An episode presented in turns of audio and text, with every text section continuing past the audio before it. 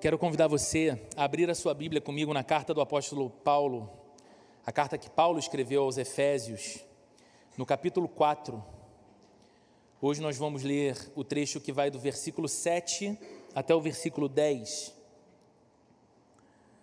Carta do apóstolo Paulo aos Efésios, capítulo 4, do verso 7 ao verso 10. Caso você esteja sem a sua Bíblia e prefira acompanhar o texto vai ser projetado aqui nessas TVs à frente. Você pode ler na mesma versão em que nós lemos aqui.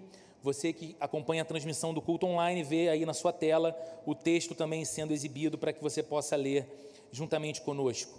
Se você nos visita, e a cada semana nós temos recebido aqui novos amigos, queridos, amigas visitando o nosso culto, eu queria que você soubesse que nós estamos aqui desde o primeiro domingo de março desse ano a cada semana refletindo num trecho, numa passagem dessa carta da Bíblia, a carta que o apóstolo Paulo escreveu aos Efésios. A gente vem numa série que nós chamamos de série expositiva, a exposição do texto bíblico. Se você tiver o interesse de acompanhar essa série, de conhecer o conteúdo das mensagens anteriores, você encontra todas elas disponíveis nas plataformas digitais, em vídeo no YouTube, no canal da Igreja Plena Rio, em áudio nas plataformas aí de podcast como Google Podcasts, Apple Music, Deezer, Spotify e outros. Então basta que você procure lá por Igreja Plena Rio, você vai ver a identificação dessa série de Efésios e todas as mensagens estão lá disponíveis para que você possa ouvir e também compartilhar. Diz assim a Bíblia, Efésios no capítulo 4, a partir do verso 7. E a cada um de nós foi concedida a graça, conforme a medida repartida por Cristo. Por isso é que foi dito: quando ele subiu em triunfo às alturas, levou cativos muitos prisioneiros e deu dons aos homens. Que significa ele subiu, senão que também havia descido às profundezas da terra? Aquele que desceu é o mesmo que subiu acima de todos os céus, a fim de encher todas as coisas. Até aqui, vamos fechar os nossos olhos e orar mais uma vez, pedindo que Deus nos fale através da pregação da Bíblia nessa manhã. Senhor amado, obrigado por tanto, obrigado por um domingo tão especial para a nossa família Plena Rio, obrigado por esse momento tão bonito com a chegada de mais pessoas trazidas pelo Senhor ao nosso meio. Obrigado por esse compromisso renovado de amor, de respeito, de cuidado, de serviço uns aos outros e juntos serviço ao Senhor e à causa do teu reino.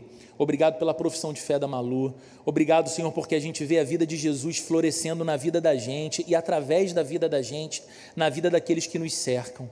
Agora nós te pedimos, Senhor amado, que nos minutos que temos pela frente, o Senhor nos fale ao coração pela tua palavra. O Senhor nos ilumine a alma através do texto bíblico e que possamos, muito mais do que apenas um interesse religioso, apenas um, uma coleta de informações interessantes sobre a fé cristã ou sobre o texto específico que acabamos de ler, que possamos ter a nossa vida conduzida na direção do teu propósito para nós, individualmente e também como igreja. E possamos sair aqui nesta manhã dizendo do fundo do nosso coração como foi bom e especial termos estado juntos em culto ao Senhor nesse domingo, porque fomos visitados pela tua graça e fomos iluminados e instruídos pela tua palavra. Essa é a nossa oração em nome de Jesus. Amém e amém. Eu queria come começar essa reflexão, que eu pretendo que seja breve nesse domingo, fazendo uma pergunta para você. Quais coisas você já foi capaz de fazer para alcançar um objetivo? Que tipo de coisas você já foi capaz de fazer porque tinha um grande objetivo em mente? Que coisas você já foi capaz de fazer para satisfazer uma forte vontade que tinha? Ou para cumprir um propósito que você acreditava ser o seu propósito? Algo que de fato você precisaria alcançar, viver, conhecer? Algumas pessoas se dedicam a estudar muito Algumas pessoas se dedicam a estudar possivelmente mais do que a maioria está disposta a fazer, porque tem um grande objetivo em sua vida. Essa pessoa deseja ser aprovada num concurso público específico. Então ela vai acordar mais cedo, ela vai dormir mais tarde, ela vai entregar mais do que as outras pessoas estão dispostas a fazer, ela vai sacrificar mais o seu lazer e outras coisas, porque o seu grande objetivo é a aprovação naquele concurso, ou porque o seu grande objetivo é passar para aquela universidade para cursar aquele curso específico que ela acredita cooperará para que ela alcance o seu propósito de vida, o seu propósito profissional de vida. Outras pessoas não medem esforços para estar ao lado de alguém que amam.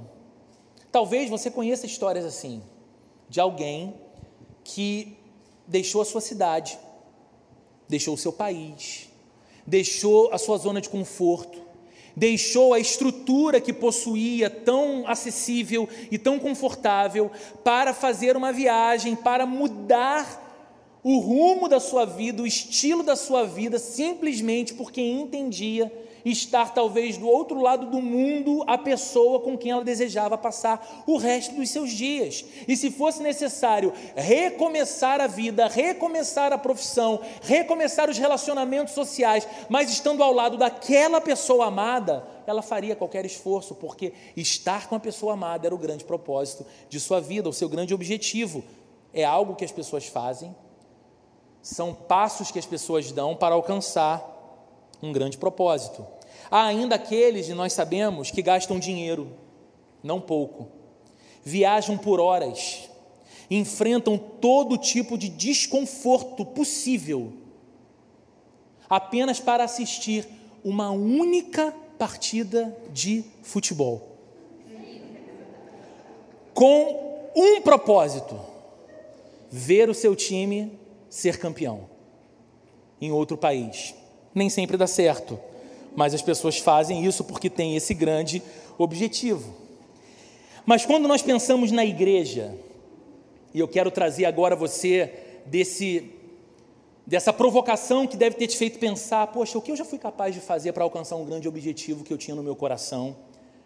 E te trazer para esse contexto agora da igreja. Quando nós pensamos na igreja, e esse tema tem sido muito presente nas nossas reflexões nas últimas semanas aqui, porque Paulo, nesse trecho da carta, fala muito sobre igreja, não a igreja instituída, não a igreja estruturada, prédio com endereço e localização geográfica, mas a igreja que é essa comunidade de homens e mulheres rendidos a Cristo, a igreja que é essa comunidade de homens e mulheres que entenderam que foram integrados na família de Deus e agora são e tratam-se como irmãos e irmãs. Quando pensamos na igreja, é importante nós fazermos a seguinte pergunta: qual é o objetivo de Deus para a igreja dele?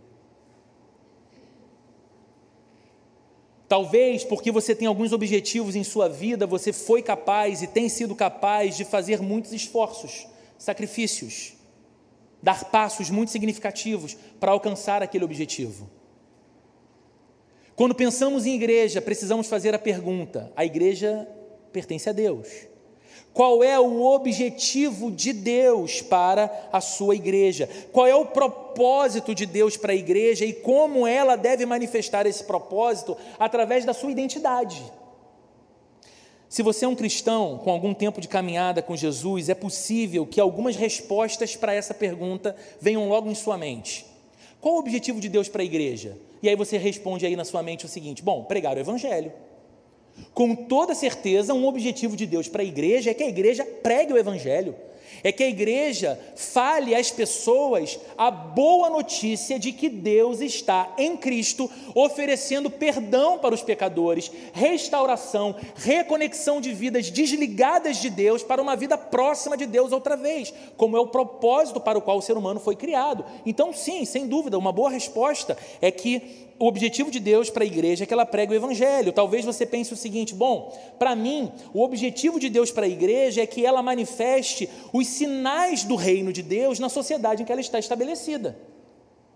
Então você pensa o seguinte: bom, quais são os sinais mais concretos do reino de Deus? A Bíblia diz que o reino de Deus é amor, que o reino de Deus é paz, que o reino de Deus é justiça, que o reino de Deus é alegria no Espírito Santo. Então você diz: bom, a igreja precisa ser uma comunidade que manifesta isso na sociedade.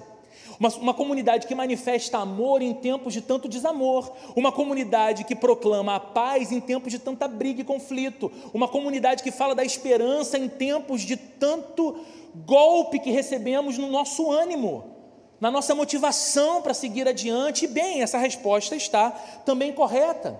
Talvez você pense numa outra resposta, você diga: bem, me parece que o objetivo de Deus para a igreja é que a igreja possa socorrer os necessitados, que a igreja possa amar as pessoas com o amor de Deus, especialmente aqueles que são menos amáveis na sociedade que nós nos encontramos. Bem, o objetivo de Deus é que a igreja capacite pessoas, capacite pessoas para que elas encontrem em Deus o propósito de suas vidas e sejam então tudo aquilo que Deus deseja que elas sejam e todo o potencial que elas de fato podem ter em Deus. E, gente, todas essas são, são respostas verdadeiras, mas são respostas que falam sobre a missão que a igreja tem, ou seja, o que a igreja deve fazer. Mas não são respostas que dizem ou que apontam para a identidade da igreja, ou seja, como ela deve ser. E nós sabemos que ser e fazer, identidade e missão precisam caminhar juntos, mas precisam ser pensados por nós separadamente, para que a gente não crie confusão do que é um e do que é o outro. Então, qual deve ser então a identidade da igreja? Como que a igreja deve ser de acordo com a vontade de Deus para ela?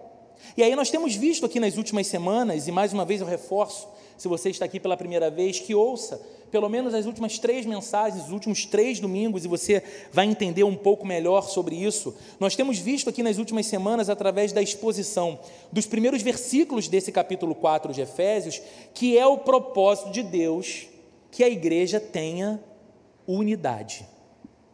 É propósito de Deus que a igreja seja unida. E o trecho que nós lemos nessa manhã não apenas deixa claro, mais uma vez, que o propósito de Jesus para a igreja que carrega o seu nome é a unidade, mas também nos diz o que Jesus foi capaz de fazer para alcançar esse objetivo. O que Jesus foi capaz de fazer para que a igreja chegasse a esse propósito de ser uma igreja unida. Então, essa mensagem, inclusive pelo tempo que nós temos hoje aqui, ela precisa ser dividida em dois domingos. Nessa manhã e nos minutos que eu tenho pela frente, eu quero apenas falar sobre o primeiro aspecto desse texto, que é, em essência, o desejo de Deus para que a igreja seja unida. Como isso acontece? Que tipo de unidade é essa? E na semana que vem nós veremos o que Jesus foi capaz de fazer para que isso de fato fosse possível. O texto diz no verso 7 que lemos, e é o único que eu quero chamar a sua atenção nessa manhã, diz assim: E a cada um de nós foi concedida a graça, conforme a medida repartida por Cristo. A cada um de nós foi concedida a graça. Quando lemos os versos anteriores a esse, os versos 4, 5 e 6, que foi o trecho, inclusive, que na semana passada o João pregou aqui, a gente logo percebe Paulo usando as expressões um só ou uma só sete vezes. Paulo diz o seguinte: há um só corpo, há um só Espírito, há uma só esperança, há um só Senhor, há uma só fé, há um só batismo, há um só Deus e Pai. Um só, um só, uma só, uma só. E aí fica essa coisa na nossa mente falando de uma unicidade. E uma leitura pouco atenta nesse texto pode fazer com que alguém pense de modo equivocado que a unidade da qual a Bíblia está falando é, na verdade, uniformidade. Porque há um só, há uma só. E aí você fala: olha, o limite é muito, é, é muito restrito. O padrão é esse aqui. Não há espaço para a diferença. E isso, pensar assim, Pensar que quando a Bíblia fala sobre a unidade da igreja, a Bíblia está nos propondo um tipo de uniformidade que não leva em conta as nossas diferenças que nos tornam seres tão singulares, diminui a grandeza e a glória da unidade que Deus idealizou para a sua igreja. Enfraquece a beleza do que a Bíblia fala sobre a unidade da igreja. Sabe por quê? O fato admirável, O fato cheio de beleza é que, apesar de sermos em Cristo, todos um, como a Bíblia diz, Paulo pode se dirigir a nós com a frase que começa o verso 7. E a cada um de nós, a cada um de nós, ele nos concedeu, nos foi concedida a graça. Então, veja como é bonito isso, gente. Eu espero conseguir transmitir para você a mesma beleza que impactou o meu coração nessa semana, enquanto preparava essa semana. Veja como é belo. Nós somos todos um em Cristo. Se você é um cristão, se você é uma cristã, nós somos em Cristo um só corpo, uma só família. Somos todos um. Nós somos todos um na questão da salvação e como filhos de Deus. Sabe o que isso significa? Significa que a salvação que alcançou o grande apóstolo Paulo é a mesma salvação que alcançou você um dia. Significa que o filho de Deus que o apóstolo Paulo se tornou, o filho de Deus que o apóstolo João era, o filho de Deus que os grandes discípulos de Jesus foram, é a mesma medida de filiação que você possui hoje. Você é tão filho de Deus quanto foram os profetas e os apóstolos do passado. Você é tão filha de Deus como as mulheres que com Deus andaram por toda a sua vida, conforme a Bíblia nos registra. Cada cristão foi salvo exatamente da mesma maneira que todos os demais cristãos. Então, nesse sentido, somos todos um. Como um cristão é salvo pela obra salvadora de Jesus morrendo numa cruz pelos pecadores e oferecendo aos pecadores os méritos da sua vida perfeita, da sua obediência perfeita a Deus e assumindo na cruz o lugar e a condenação dos pecadores. Essa é a única forma de salvação e todos os cristãos são salvos da mesma maneira, como filhos de Deus e como membros da família de Deus, não há diferença entre nós. Somos todos iguais. Nesse sentido, somos todos um. É por isso que quando Paulo escreve numa outra carta, ele diz o seguinte: em Cristo não há mais grego e judeu, homem ou mulher, em Cristo não há mais essa separação e essa distinção, pois somos todos um. Ele fala dessa unidade nesse reino de um Deus que não tem filho preferido. Entende?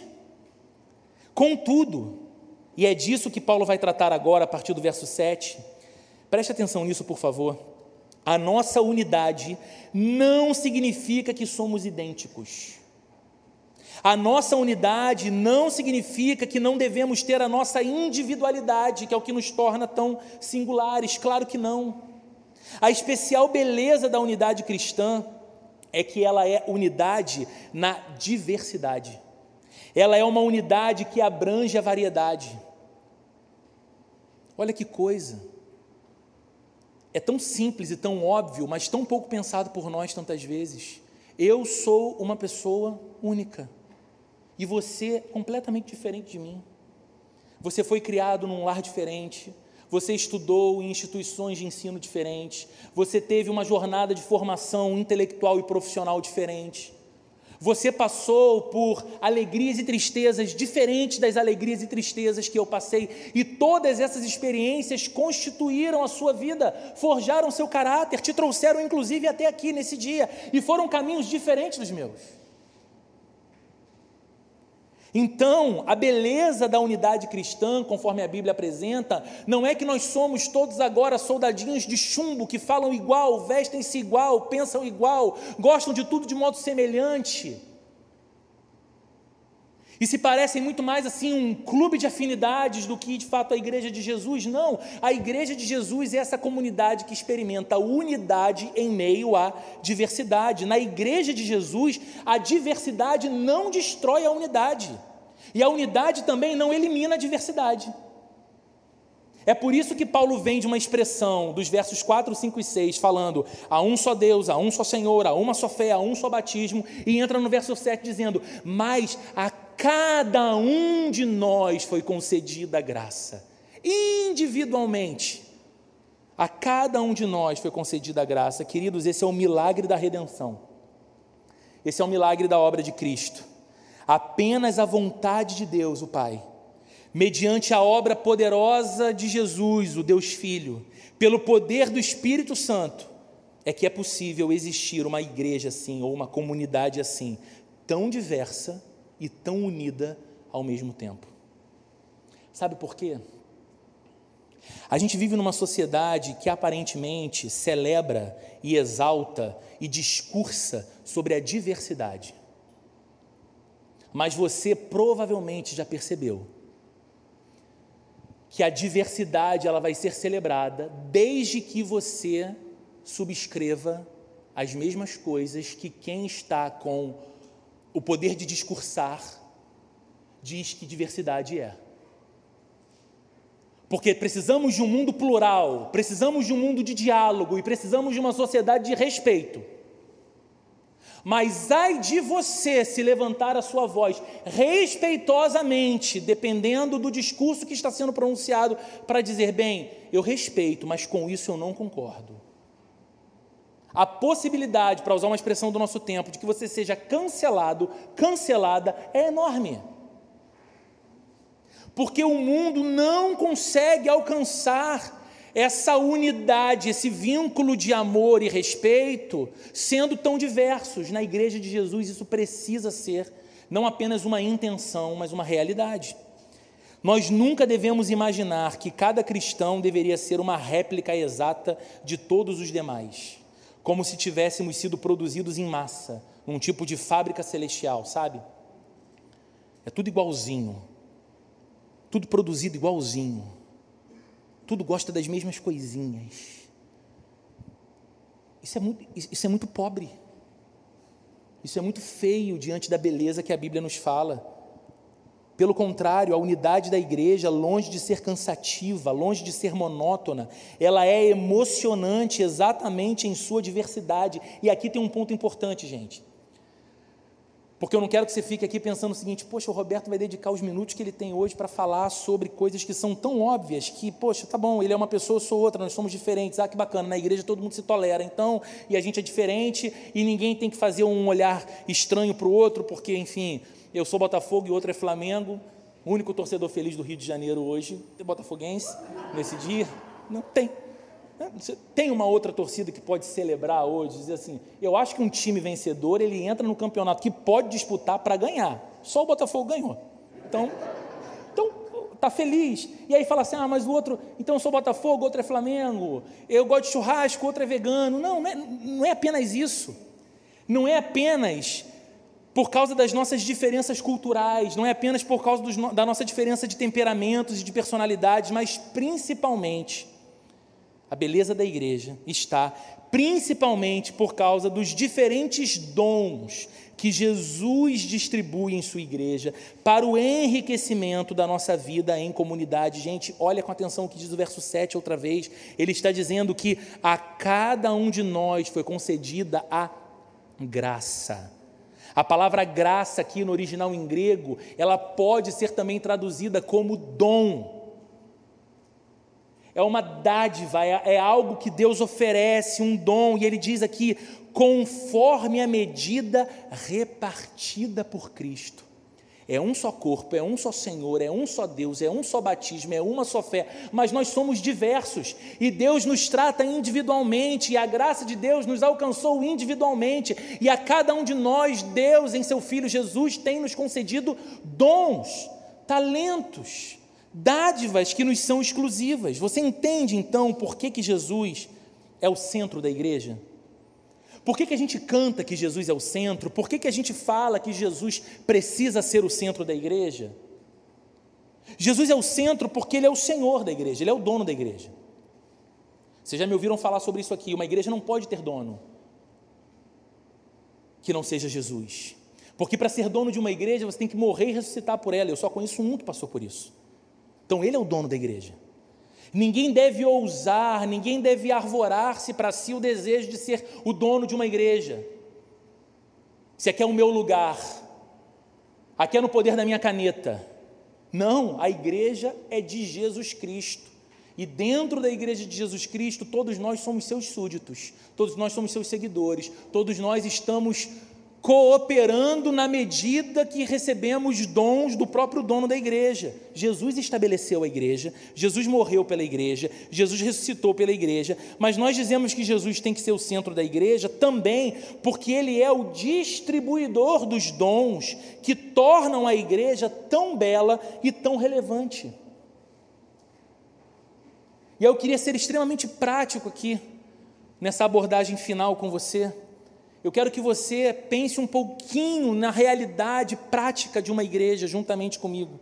Você sabe que na igreja alguns ensinam, alguns são excelentes mestres, são pessoas que você pode parar e ouvir, e elas falam sobre a Bíblia, e elas falam sobre teologia, e aquilo ali é um conhecimento iluminado que ilumina teu coração e você fala como é bom aprender com ele, como é bom aprender com ela. Evidentemente, Deus dotou aquela pessoa com um dom de mestre. Ela transmite o conhecimento de uma forma maravilhosa, de uma forma que cativa. Mas na igreja você sabe que nem todos são mestres, nem todos ensinam tão bem. Enquanto alguns são mestres, há aqueles que cuidam pastoralmente dos outros. E não, eu não estou falando exclusivamente da figura central de um pastor. Ela é muito importante, sim. Mas eu digo que a igreja é uma comunidade pastoral por essência, onde algumas pessoas têm um coração tão rendido a Cristo e tão apegado a pessoas que, sinceramente, elas se ocupam, elas se importam com a vida dos outros. Não no sentido de medir e acompanhar, como fofoqueiro, a vida de alguém, mas no sentido de abençoar, ajudar, instruir, apoiar. É aquela pessoa que, nos momentos mais felizes, ela está ali ao lado, celebrando junto. É aquela pessoa que, nos momentos de maior desafio e agonia da vida, a presença dela é constante é o tipo de pessoa que você pensa imediatamente: para ele eu posso ligar, a ela eu posso recorrer. Que bom contar com alguém assim para me ajudar, para acompanhar o meu coração, para me ajudar a não ficar tão desorientado. Isso está no meio da igreja. Na igreja, alguns têm dons e um evidente talento e capacidade para gestão e para planejamento. A pessoa não dá uma aula de Bíblia exuberante, a pessoa não prega muito bem, a pessoa não tem assim esse, esse coração tão pastoral, mas a pessoa tem uma habilidade para gestão, que quando ela coloca esse dom à disposição, aquela organização tão complexa e tão diversa que é a igreja, pode caminhar de modo harmonioso na direção de um objetivo que é comum para a glória de Deus e para o bem da sociedade, porque alguém tem a capacidade de fazer dessa forma. Alguns têm dons para desenvolver projetos, parcerias que são capazes de impactar uma pequena comunidade, impactar um bairro, dependendo, impactar uma cidade inteira. E aí você diz o seguinte: caramba, desde quando aquela pessoa chegou, ela colocou todo o amor dela por Cristo no desenvolvimento de um projeto que cativou tanta gente. E voluntários foram se levantando de onde a gente nem imaginava que teriam voluntários, e agora a igreja ela pode ser não apenas uma comunidade que se reúne aos domingos pela manhã e apenas o povo que dela faz parte sabe dela, mas a cidade ao redor, a vizinhança ao redor é abençoada pela presença dela na cidade, por coisas impactantes que ela faz, promovendo transformação na vida das pessoas. Na igreja, outros amam. E a Bíblia diz que o amor é um dom que é o maior de todos os dons. E a Bíblia diz que você e eu deveríamos buscar os melhores dons. E na igreja, efetivamente, algumas pessoas são agraciadas por Deus com esse dom de amar, e elas amam tanto que são capazes de entregar a própria vida pelos perdidos. Quantas histórias você conhece de pessoas que disseram: Eu abro mão de mim, eu abro mão de conforto, eu abro mão da minha base familiar, porque eu percebo Deus me chamando para amar até o final pessoas que não conhecem a Jesus e eu vou dedicar minha vida lá naquele lugar para aquelas pessoas. Quantos missionários nós já ouvimos histórias sobre isso? Quantas pessoas claramente amam a ponto de abrir mão do seu próprio conforto, do seu próprio descanso para servirem outro num momento de desafio dificuldade? Isso se encontra no meio da igreja. Nós sabemos que na igreja há aqueles que ensinam crianças. Mas não ensinam crianças simplesmente porque falam: bom, existe um momento em que as crianças precisam sair para que as pessoas ouçam a pregação com atenção. Então, para que as crianças não atrapalhem, eu vou ser voluntário, para que uma vez no mês eu ajude com as crianças. Não. Existem pessoas que são vocacionadas para servirem crianças, ensinando Bíblia para crianças pastoreando o coração de crianças, alimentando e estimulando a fé de crianças, ajudando os pais dessas crianças a conciliarem a vida familiar com a fé cristã no cotidiano de seu lar, porque essas pessoas sabem que Deus as chamou para trabalhar no desenvolvimento da próxima geração e ela sonha, e ela se envolve, e ela diz: a minha principal vocação na igreja não é cantar, não é pregar, não é distribuir cesta básica, não é administrar, não é carregar nada. A minha principal missão na igreja é amar crianças, é servir crianças, e eu creio em Deus que eu posso estar sendo um instrumento na formação de uma nova geração de homens e mulheres cheios da vida de Deus na sociedade. Como isso vai me alegrar? Algumas pessoas são assim. Mas na igreja, outros são chamados para amar, acompanhar, encorajar e discipular não as crianças, mas os adolescentes, os jovens. Deixa eu dizer uma coisa para você. Eu fui alguém alvo de um amor assim. A minha conversão se deu aos 14 anos. Logo eu conheci a Sheila.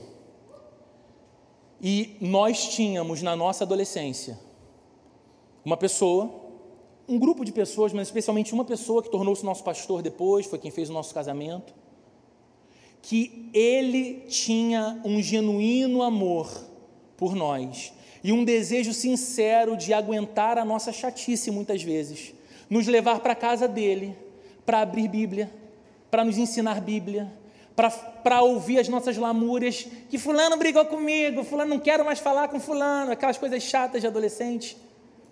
E ele olhava aquilo e, e não simplesmente falava assim: ai, como vocês me aborrecem. Mas ajudava a gente, caminhava com a gente, cuidava do nosso coração. E eu digo a vocês que eu tenho uma certeza: sei que Deus é soberano.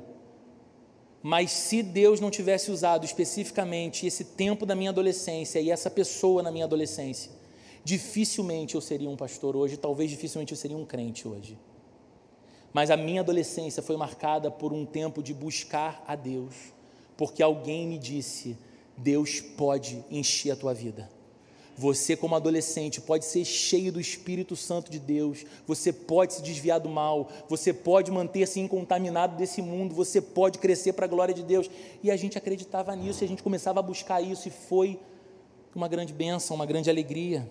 Alguns na igreja são maravilhosos conselheiros bíblicos mas outros são excelentes para qualquer tipo de serviço braçal. Essa semana, um querido irmão da nossa igreja falou comigo, Roberto.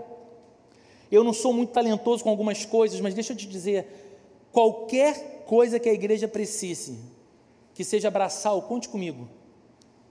Eu posso sair cedo, chegar cedo, eu posso sair tarde, eu posso arrumar, eu posso lavar, eu posso empilhar a cadeira, eu posso limpar vidro, eu posso fazer qualquer coisa e faço com maior alegria. Serviço braçal, conte comigo. E queridos, a lista seria ainda muito maior.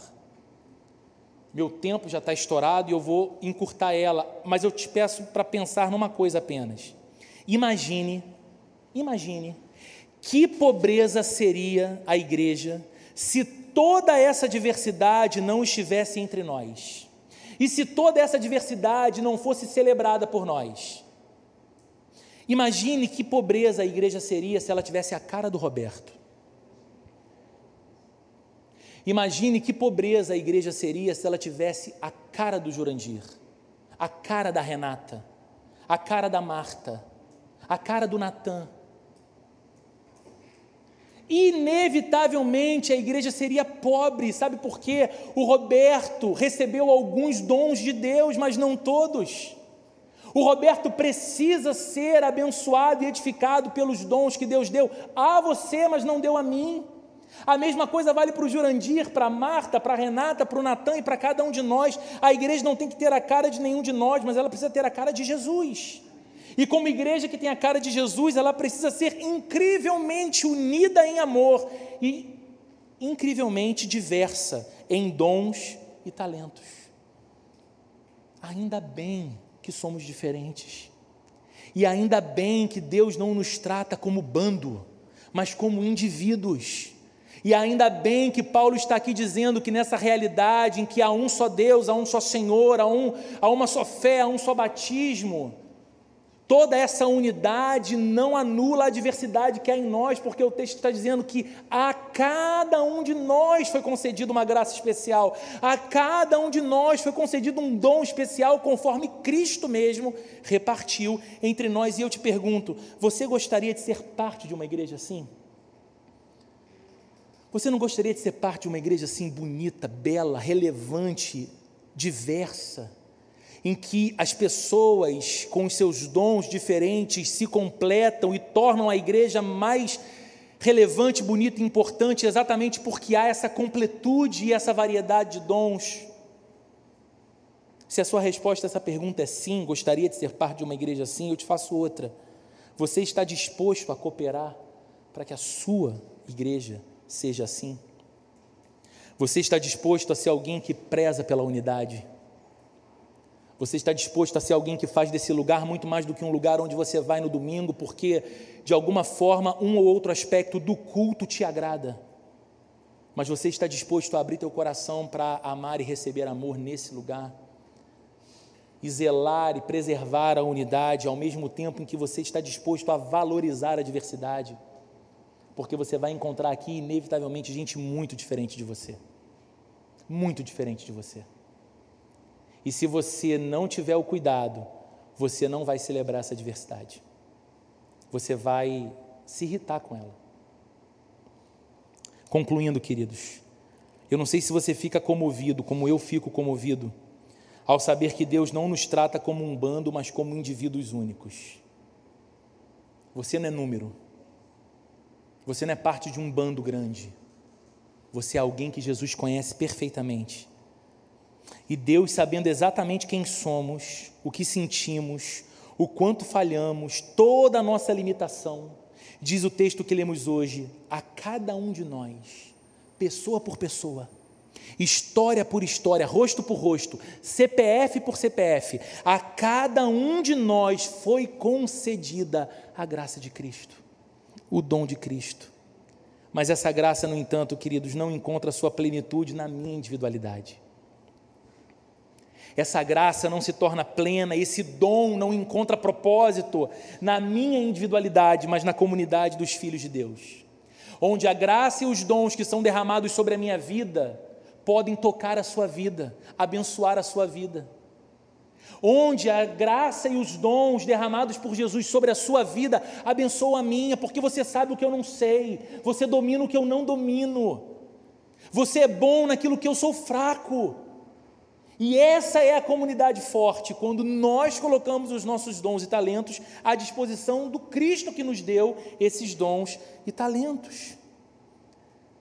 Então eu quero encerrar dizendo que você que é parte da igreja precisa cooperar e trabalhar para que nós nunca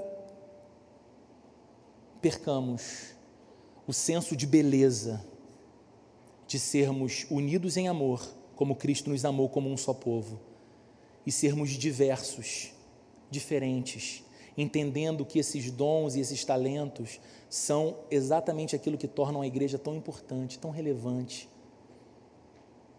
Que a gente aprenda a conviver não como essa sociedade tem convivido hoje em dia, se fechando em nichos e em guetos entre os seus iguais, mas que nós possamos aprender a conviver com a diversidade do reino de Deus.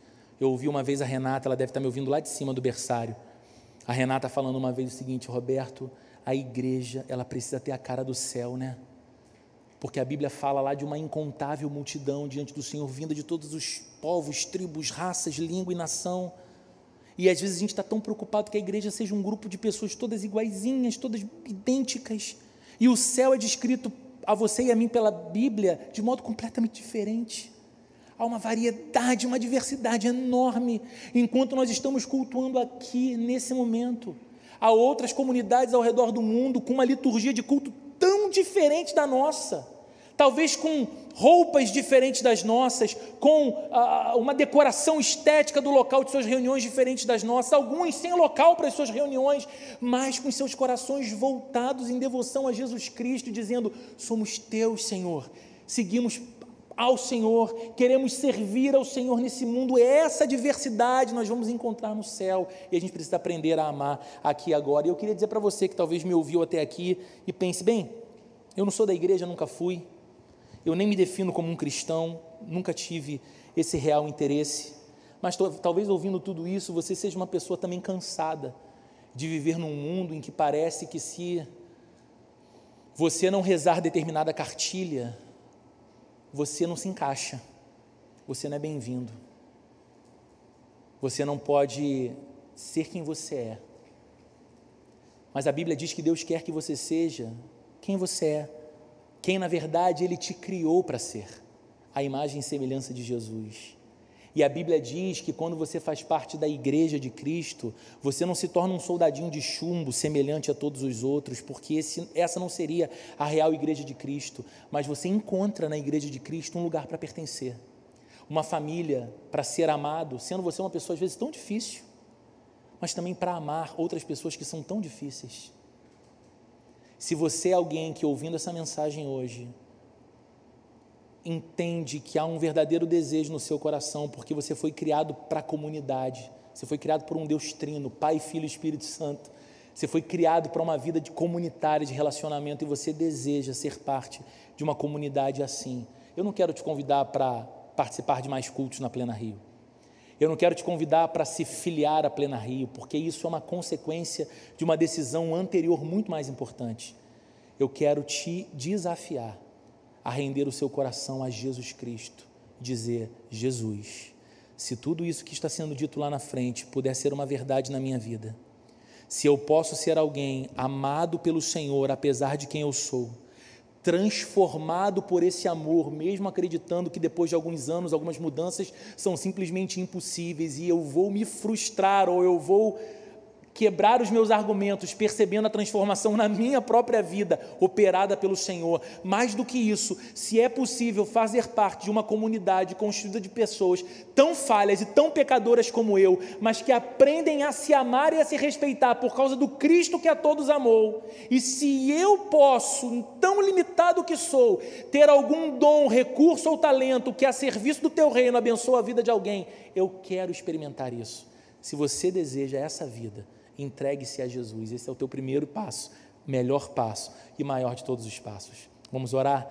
Vamos fechar os nossos olhos, curve a sua cabeça, por favor. Senhor, obrigado por hoje, obrigado pela Bíblia mais uma vez, e obrigado por essa graça tão preciosa. Obrigado porque o teu amor derrama sobre a igreja dons e talentos tão diversos, e tão diversa é a tua igreja, Senhor. Obrigado porque a igreja é essa comunidade que os relacionamentos são alicerçados, os vínculos são movidos por amor, acontecem pelo amor, amor ao Senhor e amor uns pelos outros, mas não anula a nossa individualidade, Senhor. Obrigado por isso. Obrigado porque há espaço no teu reino para quem nós somos. Obrigado porque há espaço no teu reino para quem o Senhor nos está transformando para ser. E Deus amado, o que eu te peço não como pastor dessa igreja, o que eu te peço como um dos membros dessa igreja, como um dos irmãos dessa igreja, é que o Senhor nos dê a todos um coração que busca fervorosamente a unidade de amor e que celebra a diversidade que há entre nós, os dons, os talentos e a variedade, como uma, como uma expressão dessa tua glória que é tão multiforme, como diz a Bíblia. Que o amor de Deus a graça de nosso Senhor e Salvador Jesus Cristo e a comunhão e a consolação do Espírito Santo esteja, esteja presente com cada um de nós, hoje e para todo sempre, Senhor. Amém e amém.